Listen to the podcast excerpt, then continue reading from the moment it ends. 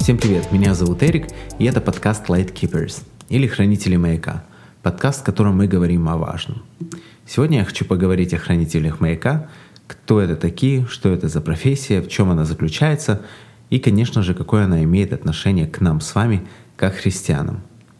Хочу сразу сказать, что я обязательно запишу эпизод о себе, чтобы немного с вами познакомиться, потому что я понимаю, что не все здесь знают обо мне или знают меня лично.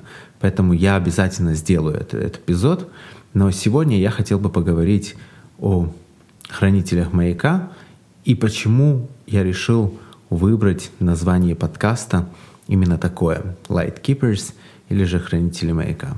Когда я размышлял над этим названием, мне хотелось, чтобы это было связано с нашей жизнью. Мне хотелось, чтобы название подкаста полностью передавало то, что сегодня у меня есть в сердце, чтобы оно отображало то, какой сегодня есть жизнь христианина. И, конечно же, мне хотелось, чтобы это было связано со Христом, с нашим предназначением, со светом и с теми трудностями, которыми нам приходится сталкиваться. Я начал размышлять над маяком, набрасывать идеи, потому что идея с маяком, с его светом, она сразу пришла мне в голову, но не хватало полноты какой-то. Я начал набрасывать идеи, все идеи я бросал Крестюше, это моя жена, кто не знает. Я бросал все идеи ей, и она давала свою оценку. Нам обоим понравилась идея с хранителем маяка, но чего-то не доставало. И тогда нам на глаза попался английский вариант названия. На английском маяк будет Lighthouse – а хранитель маяка — Lightkeeper. И тогда я понял, что это сто процентов передает то, что есть в моем сердце, и то, что я считаю актуальным на сегодняшний день. Все оказалось очень просто. Lighthouse — это дом света. Место, где всегда должен гореть свет. Место, где живет свет. Свет, который помогает кораблям не разбиться. А люди, которые следят, чтобы этот свет всегда горел, и есть хранителями маяка или хранители света — Light Keepers. После того, как я узнал немного больше об этой профессии, я понял, что для меня эта профессия точно стоит наряду с профессиями, где люди, порой рискуя своей жизнью, помогают другим, так же, как и спасатели или пожарные. Хранители маяка, возможно, кому-то кажется очень спокойной или скучной профессией, но на самом деле это не так. Поверьте, это очень тяжелая и очень опасная работа. Основная цель маяка это чтобы всегда горел свет. Поэтому первым маяком был обычный огонь, а хранителями были семьи корабельщиков. Они разжигали костер на берегу, чтобы их отцы и мужья смогли благополучно причалить к берегу после плавания.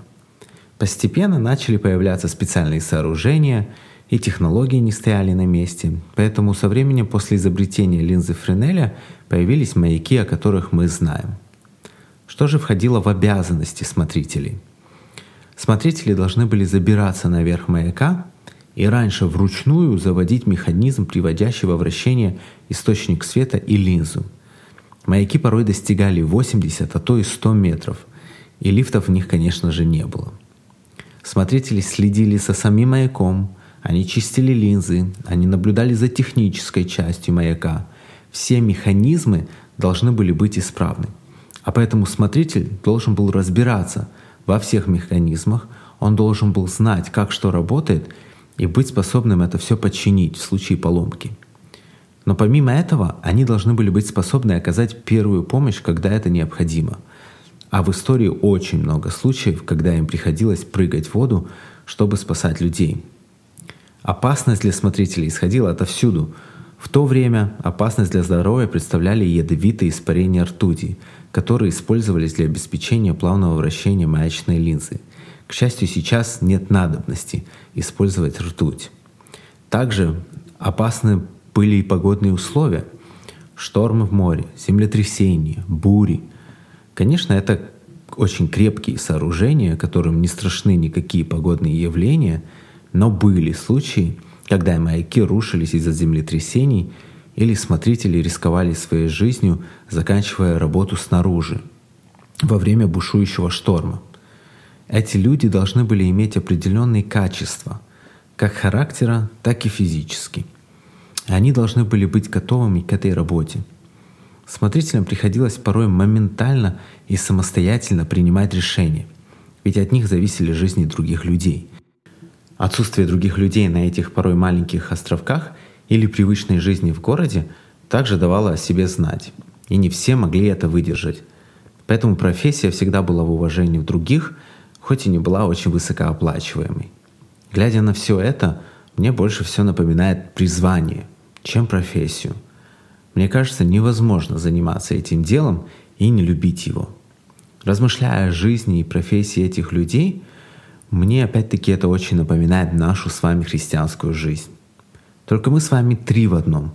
Мы и маяк, мы и смотрители, мы и свет. Точнее, мы его однажды приняли, и он теперь в нас.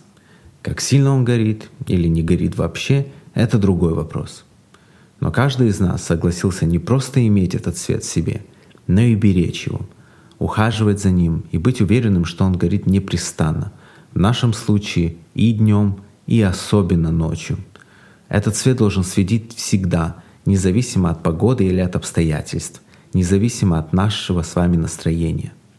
Я понимаю, что у нас у всех разные жизни, и мы все проходим разные обстоятельства, но мы все с вами были призваны хранить этот свет – Конечно же, это очень тяжелый труд.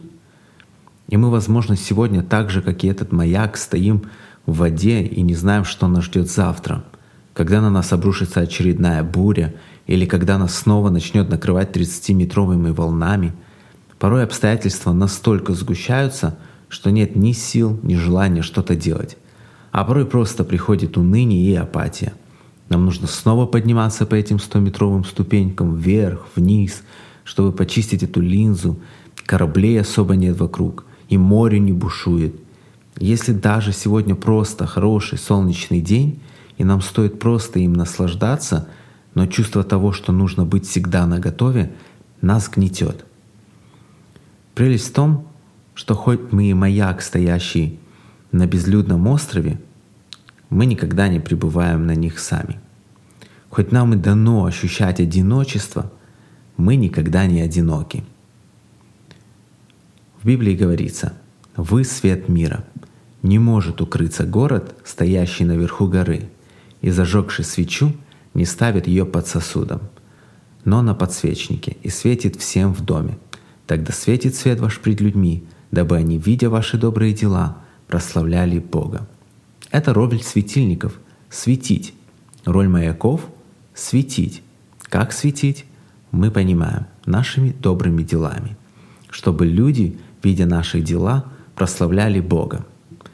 Сегодня нам как никогда нужно вспомнить, кто мы на самом деле, посмотреть на себя со стороны.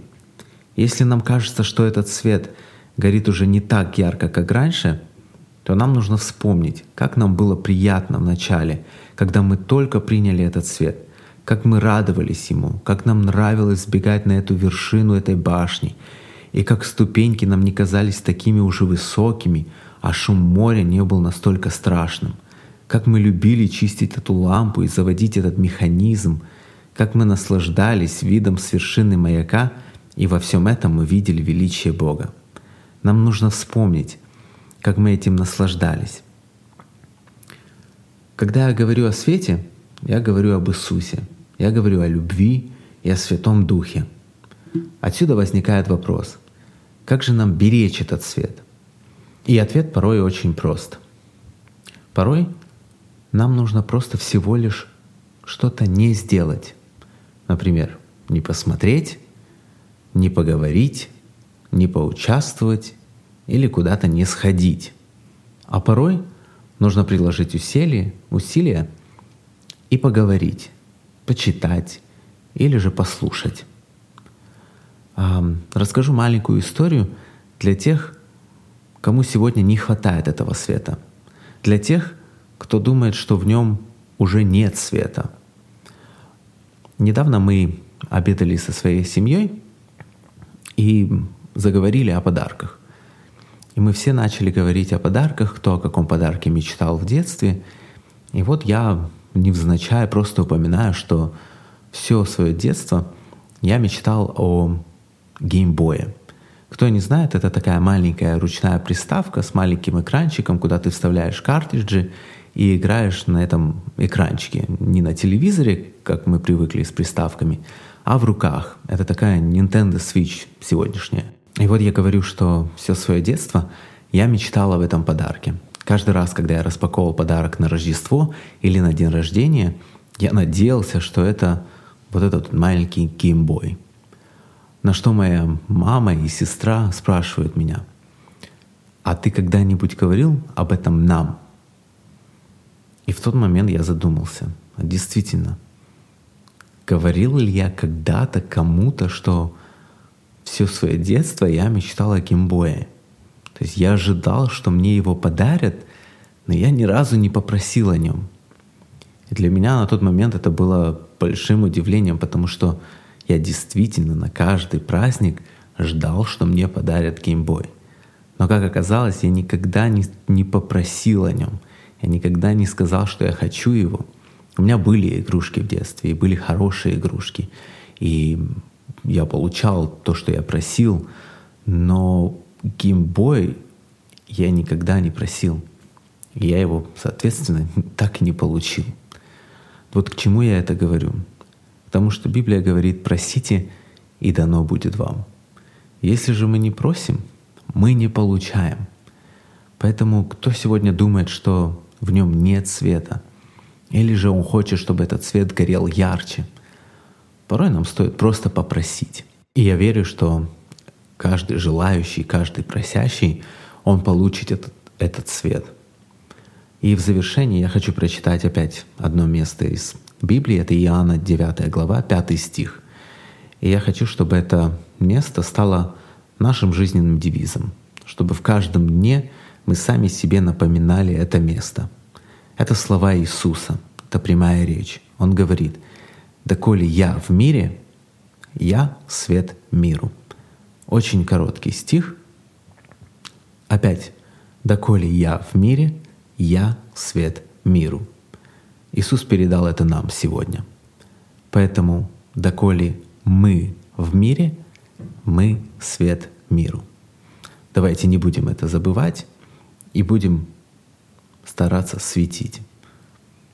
Всем спасибо большое за то, что вы слушали. Всем благословений, и мы вскоре увидимся.